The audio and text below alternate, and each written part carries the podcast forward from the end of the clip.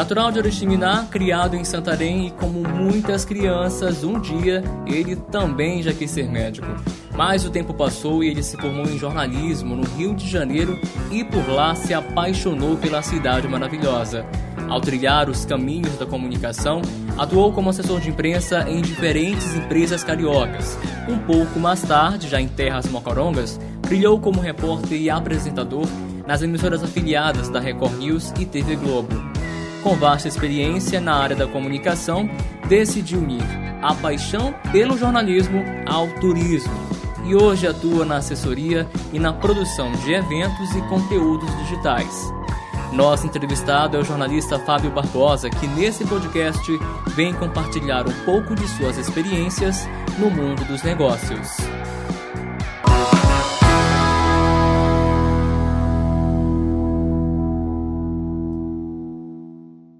Fábio, você já tem experiência na área da assessoria de comunicação, reportagens televisivas e agora está aí na promoção de eventos e conteúdos né, digitais, sites, blogs.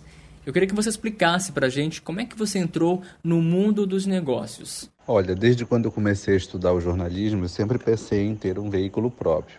Eu comecei vários projetos digitais, entre eles um site pessoal que falava de cultura, mas enfim, é, não deram certo ao longo do caminho, né?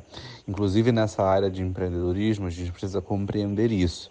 Às vezes o projeto que você começa ele pode dar errado, mas em algum momento lá para frente pode ser que ele é, dê certo. Basta você encontrar o um nicho. E eu acabei me encontrando no nicho de eventos e de turismo, né? Com meu blog de comunicação, que valoriza essa questão das belezas naturais, dos atrativos turísticos do Tapajós. Mas é claro que a minha experiência de televisão, de assessoria de comunicação, de relações públicas toda ajuda nessa construção desses novos projetos. Certo. Como nem tudo na vida são flores, é comum a gente encontrar dificuldades durante a construção de nossos projetos. Você teve alguma dificuldade quando começou a caminhar no mundo do empreendedorismo? Sim, é, uma das minhas principais dificuldades quando eu montei a FB Assessoria foi gestão financeira, porque quando você tem uma empresa, um MEI, por exemplo, né, onde você não tem contador, onde você não tem muita orientação com relação à contabilidade, a recursos, como gastar, você acaba se enrolando. Então, no primeiro momento, eu me enrolei bastante para distinguir principalmente o que é dinheiro da empresa e o que é dinheiro seu pro labore. Mas hoje em dia eu sou muito mais controlado com relação a isso e eu utilizo algumas ferramentas de gestão, como planilha. Todos os meus eventos são controlados via planilha, a questão orçamentária, justamente para você ter uma noção do todo. Isso ajuda muito. O Excel é uma ferramenta muito simples, qualquer pessoa tem acesso, pode utilizar para ajudar na gestão financeira. E para quem é MEI, pode utilizar o aplicativo Kipu que é do Sebrae. Ele é ótimo, excelente. Fábio, a profissão de jornalismo permite que o profissional formado atue em diferentes segmentos relacionados à área da comunicação. Você acha que isso te ajudou muito nesse processo? Isso pode ser uma vantagem em relação a outras profissões? A nossa formação em comunicação social, né, neste caso habilitação em jornalismo, ela permite você caminhar por várias situações profissionais, seja o jornalismo de televisão, de rádio, na internet. Você também tem a possibilidade de estar na produção de eventos, enfim, são várias situações. Mas eu sou da teoria de que se você é bom em algo, você precisa ter diploma daquilo. Então, tanto na área de eventos como na área de turismo, eu fui procurar me especializar. Então, eu tenho vários cursos nessas respectivas áreas, justamente para contribuir com a minha formação acadêmica além da comunicação do jornalismo. O segredo é se profissionalizar, né? Além da FB Assessoria, você também tem parcerias com outros jornalistas, como é o caso do projeto Caminhos da Floresta, que promove tours em pontos turísticos aqui da região. Você pretende ampliar o seu leque de trabalho a outras áreas? Olha, o Caminhos da Floresta é uma parceria com o jornalista Reginaldo Balieiro. Eu sempre estou disposto a participar de projetos, mas atualmente, assim, eu, eu tenho uma, uma vida bem corrida, digamos, né?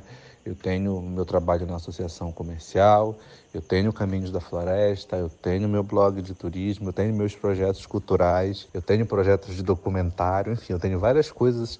Eu estou fazendo sempre muita coisa. Então, hoje não é nem que eu não pense em parcerias novas, elas sempre são possíveis, mas no momento eu não tenho tempo para estar gerindo tudo isso. Então essa questão do tempo às vezes ela acaba limitando a gente e eu também não gosto de me envolver em nenhum projeto que eu não consiga dar conta. Então eu costumo fazer um crivo muito grande com relação a isso, né? Até em eventos temporários, alguns eu não consigo pegar justamente por causa dessa gestão de tempo. Então isso é muito inclusive importante que o empreendedor tenha essa noção, né, de que não dá para ele abraçar o mundo. Ele precisa ter foco, nicho, como eu falei anteriormente, saber exatamente aquilo que ele quer e não achar que ele pode fazer todos os eventos, fazer todos os passeios, porque isso é impossível, humanamente impossível. Se ele tiver foco, ajuda bastante. Não é difícil a gente encontrar profissionais que, independente da área de atuação, têm um projeto em mente, mas que falta algum ingrediente para levar esse projeto adiante. Para encerrar nossa entrevista, eu queria que você, a partir de suas experiências, compartilhasse algumas dicas para essas pessoas. Eu acredito que o empreendedor ele precisa ter primeiro audácia, coragem e determinação. Nos dias em que nós vivemos, os profissionais autônomos e que querem empreender estão cada vez mais presentes no nosso dia a dia, né? São pessoas que saíram dos seus empregos, são pessoas que resolveram lutar para ter o seu ganha-pão. E isso é um novo momento e existem ideias criativas na cabeça de quase todos nós. Então, o grande diferencial é que a gente faça com que essas ideias saiam do papel e se tornem realidade. Para isso é necessária essa coragem, essa determinação e, acima de tudo, fazer parcerias estratégicas. Né? Hoje em dia não existe nada sem parceria.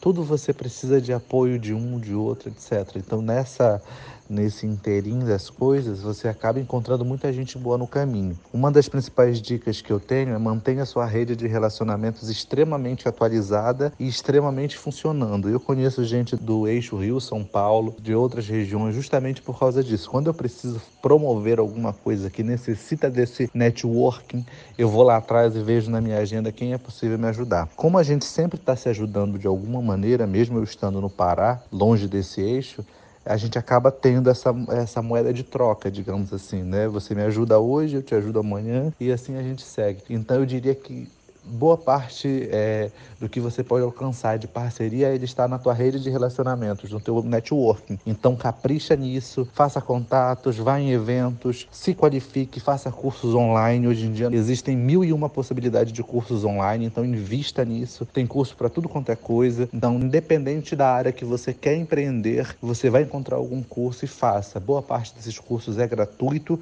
ou com custo baixo. Então isso é muito importante você estar sempre se qualificando. Fábio, muito obrigado por contribuir com o nosso trabalho. Foi uma honra contar com você. Henrique, eu agradeço a oportunidade e quero dizer para os empreendedores de plantão que as oportunidades existem. Muitas vezes nós não conseguimos enxergá-las. Por isso é preciso a gente treinar a nossa mente, treinar a nossa vista para chegar e realmente fazer a diferença. A geração que está aí fazendo 30 anos é uma geração extremamente ativa. É uma geração que ainda não foi criada com a internet, né? Essa geração mais nova já foi. Porém, a gente tem que compreender que o uso da rede social, o uso das ferramentas digitais é extremamente importante para todos os processos hoje.